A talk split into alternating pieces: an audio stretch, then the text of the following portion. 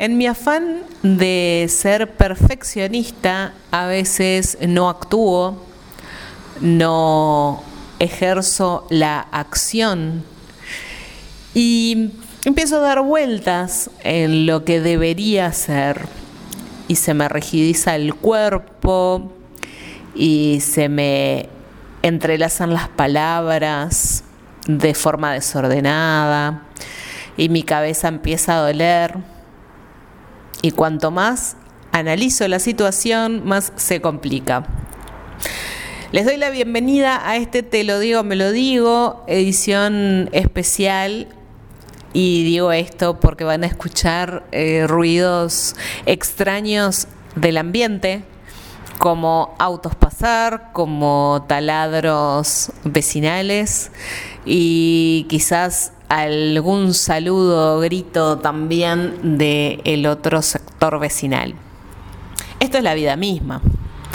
Esto es un poco la realidad de que estamos viviendo estando en nuestras casas y conectando con lo que sabemos hacer, con nuestro trabajo y en el medio suceden cosas que son externas a ese trabajo que estamos haciendo. Y pienso en eso de la perfección, porque hace días que estoy por grabar el episodio, que si bien también mutó el tema, por eso es un episodio especial, porque íbamos a hablar de otra cosa, iba a conversar con otra persona y hoy tengo ganas de conversar con ustedes, conversar conmigo expresarles un montón de ideas y de caos que se han despertado en esta última semana. Uno es eh, bajar la vara de la perfección. A veces no se puede hacer todo como querríamos y me parece interesante eh, poder contarles todo lo que está sucediendo y, esperando un hisopado, que me lo hago en breve, con la incertidumbre de hace unos días sentirme bastante mal físicamente y con la certeza de que mi mente está totalmente desencajada y que está en un espiral repetitivo de palabras y de conceptos que quizá no son los que yo creo. Por eso el tema de hoy es la individualidad.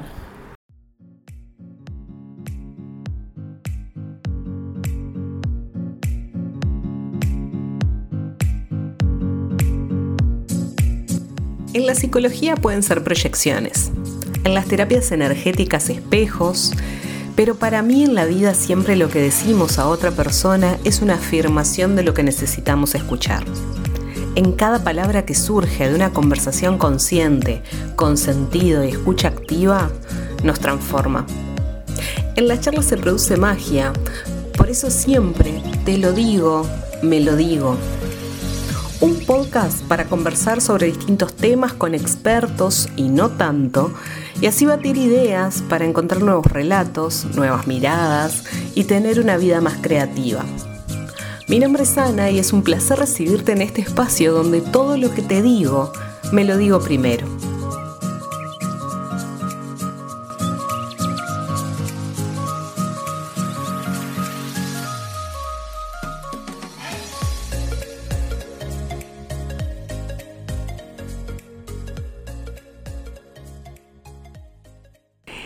Hablando de individualidad, em, me gusta traer un poco el concepto del yo.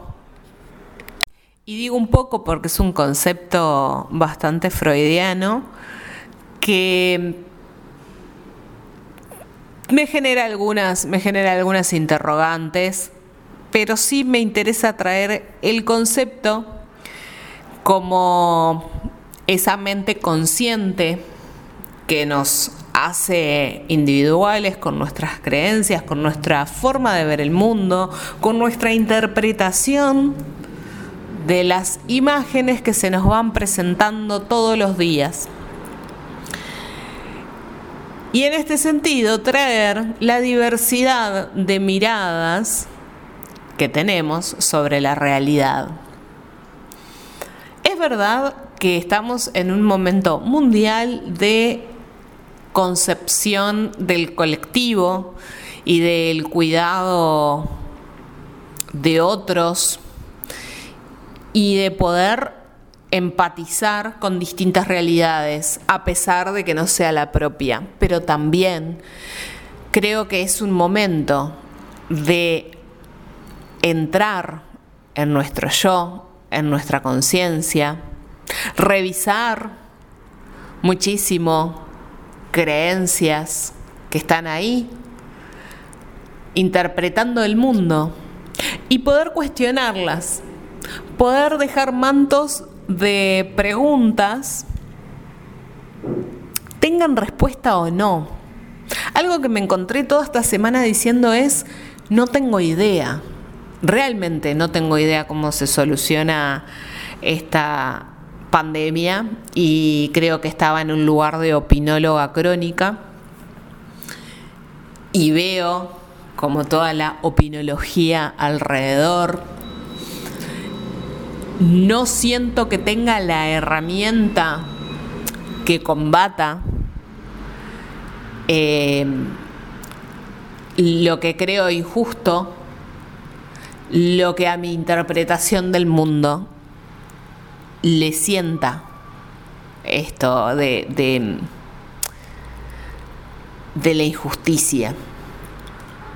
Pero también me viene como esta cuestión de qué tanto me estoy cuidando, qué tanto estoy alineada con un montón de discursos y relatos que siento no son propios, pero a su vez los perpetúo porque como estoy en postura opinóloga, empiezo a repetir como, como Lora un discurso que no es el mío.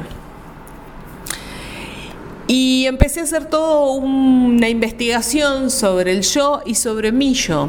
Y por eso lo, traje, lo expuse y, y el yo va como alineado con todo, ¿no? Pensaba un poco en el episodio anterior que hablábamos de gratitud y por qué soy agradecida desde mi perspectiva. ¿Por qué eh, busco determinadas herramientas y no otras? ¿Cómo cuido esa parte oculta en algún punto? ¿Cómo, cómo la resguardo? ¿Cómo la mimo? ¿Qué tanto estoy amigada con mi sombra? ¿Cuáles son mis vínculos? No solo personas, entré en el túnel de pensar cómo me vinculo con todo, porque todo es vínculo.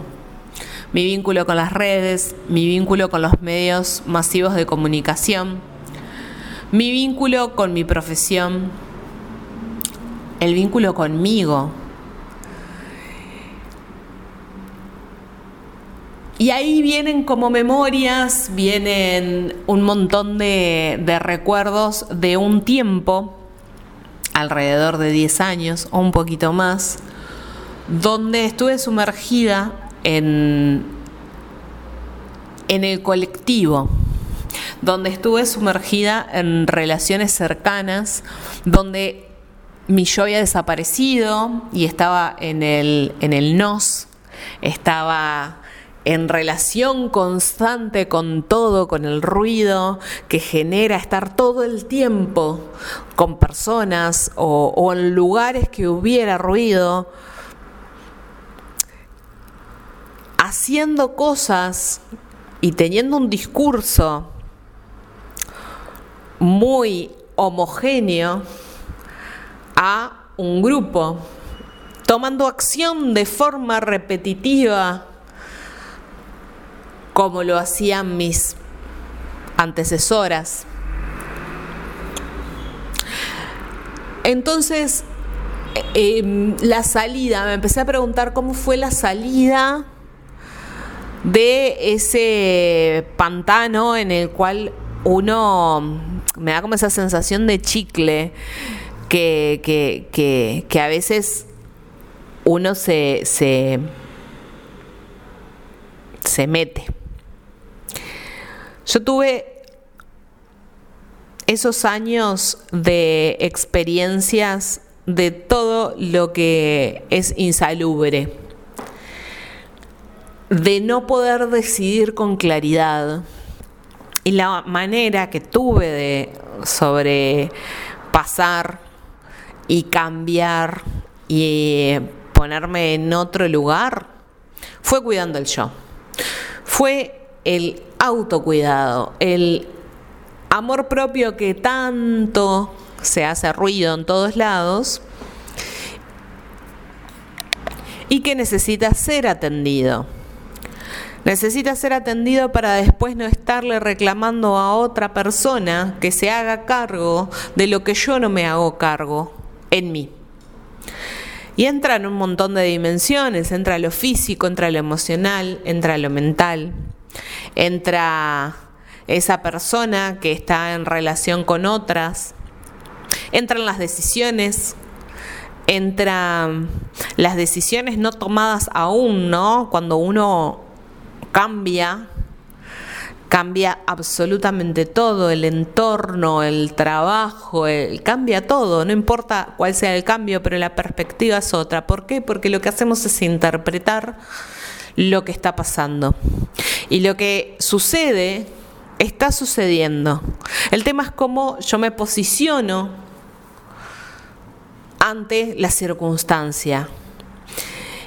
Y acá vuelvo a traer esto de la perfección, ¿no? El cómo me hablo, cómo soy amable conmigo, tener cuidado con lo que digo, porque a otra persona no le hablaría de esa forma. Una persona que quiero jamás le diría las cosas que me puedo llegar a decir a mí.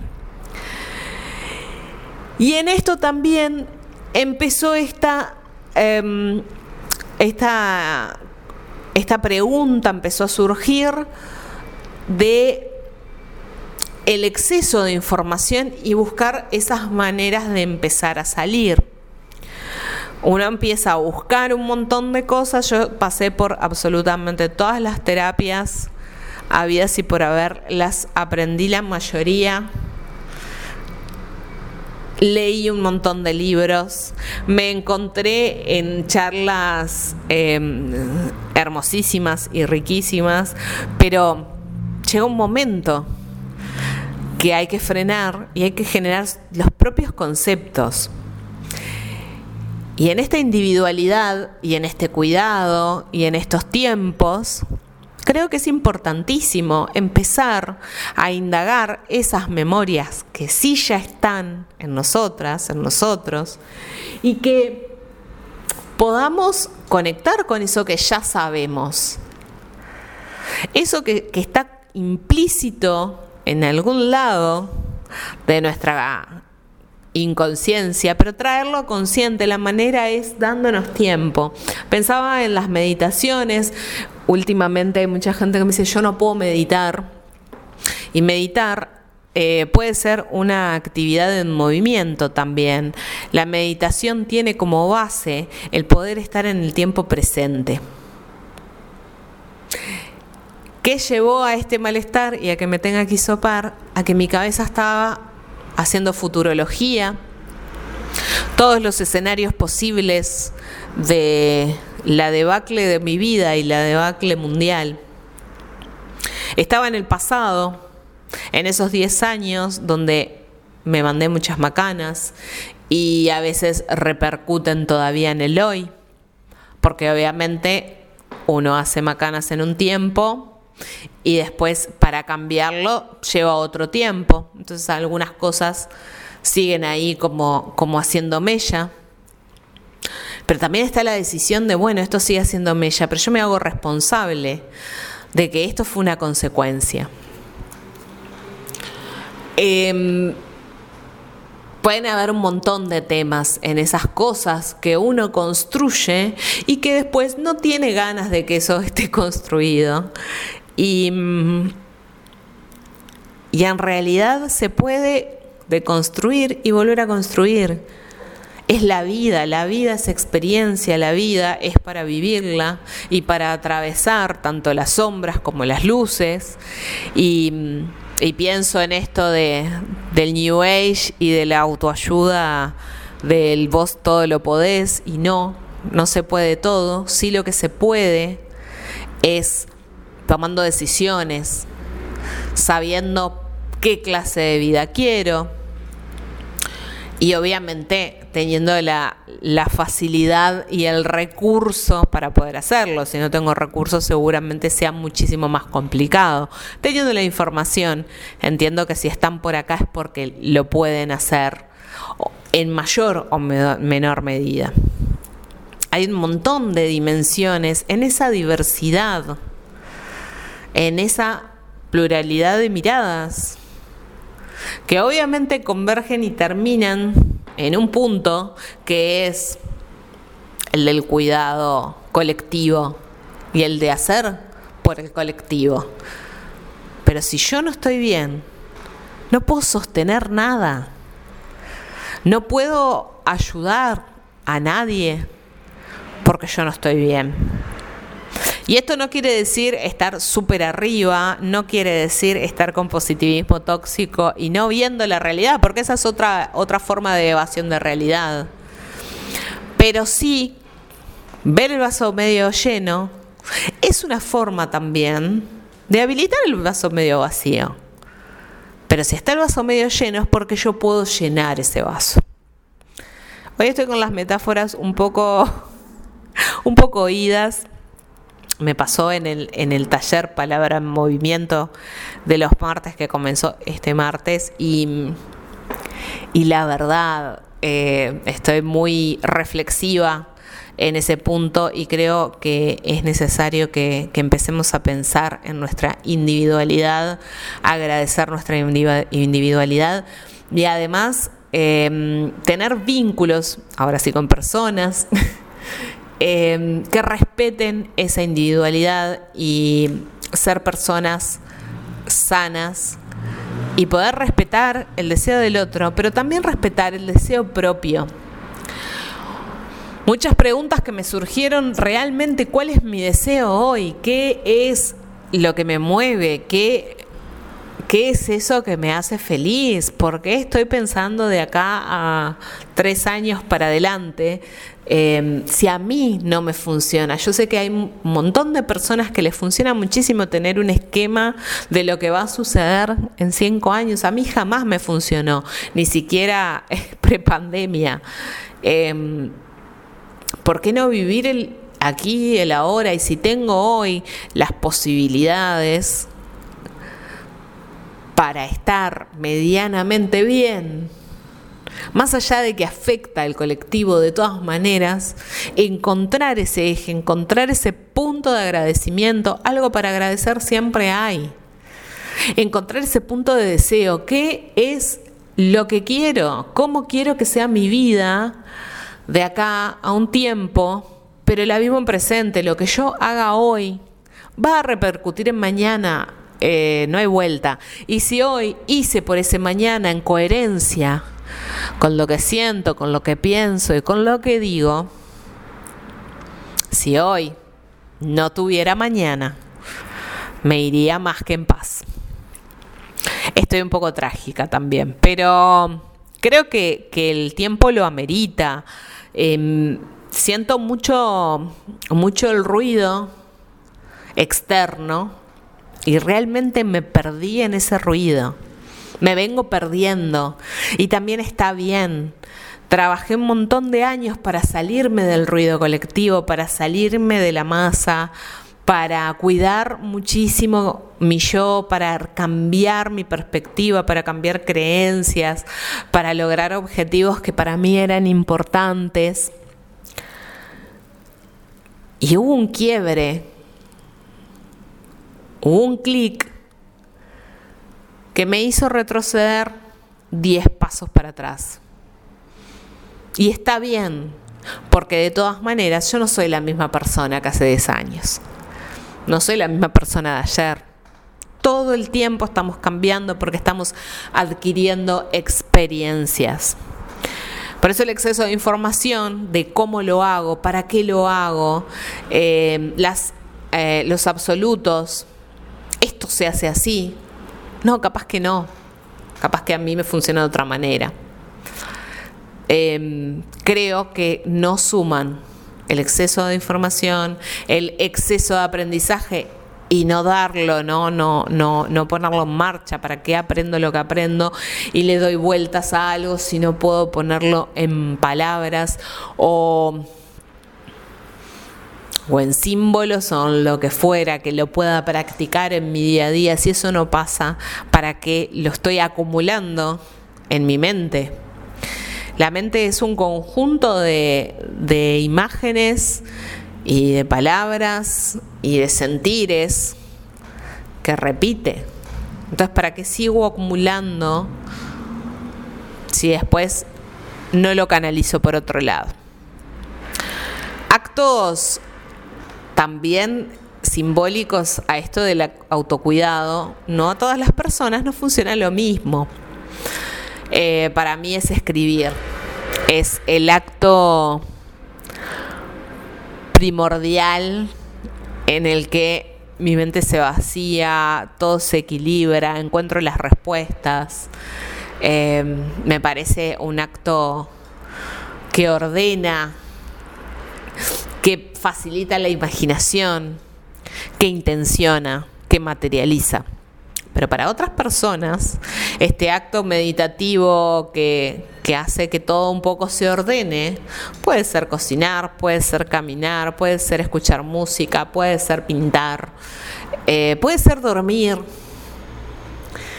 Hay un montón de maneras de generar eh, esta conexión con el yo. Y cuando les digo esto, me me toco el pecho porque me sale realmente como esta cuestión de qué te late.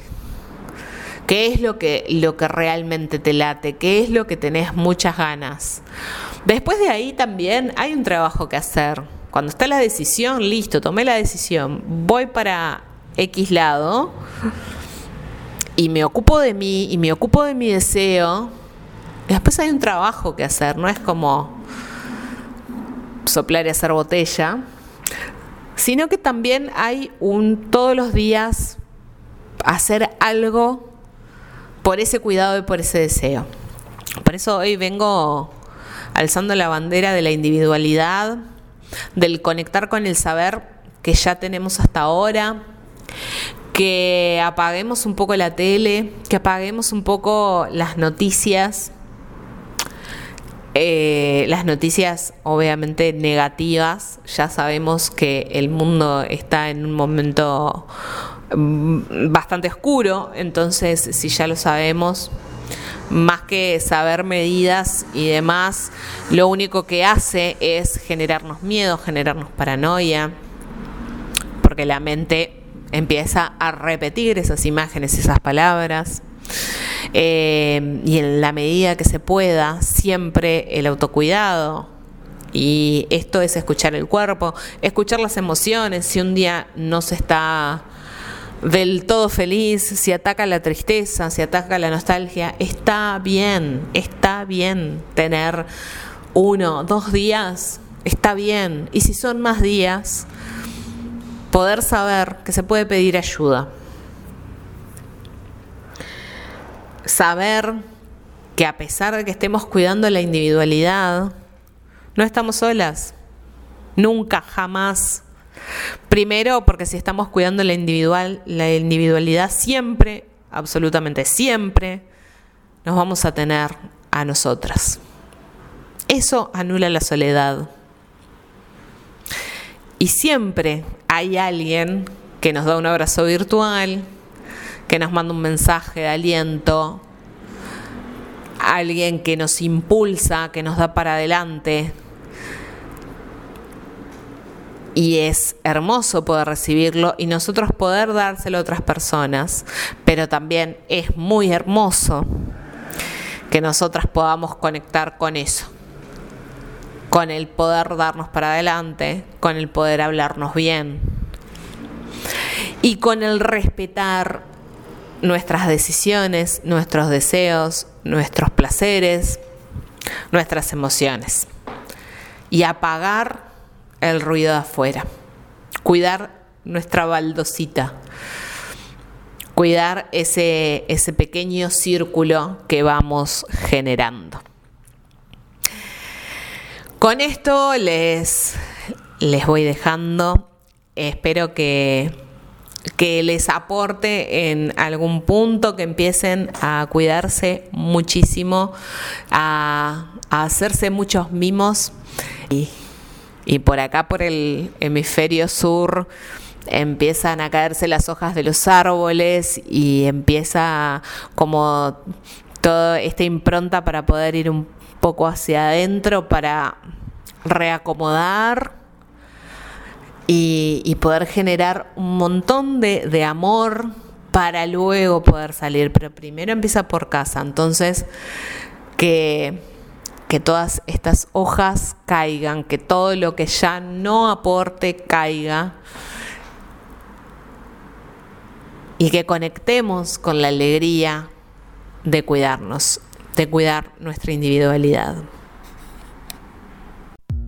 Esto fue otro episodio de Te lo digo, me lo digo. Y si te gustó, te invito a seguir el podcast, así llegamos a más personas. Si crees que le puede aportar a alguien, te invito a compartirlo, a compartirlo con tus seres queridos, a compartirlo en redes sociales. Y también que me sigas por Instagram, arroba Ana Soy, donde también habilitamos la conversación, o el canal de Telegram que allí hay un newsletter todos los miércoles con ejercicios y reflexiones y mucha creatividad.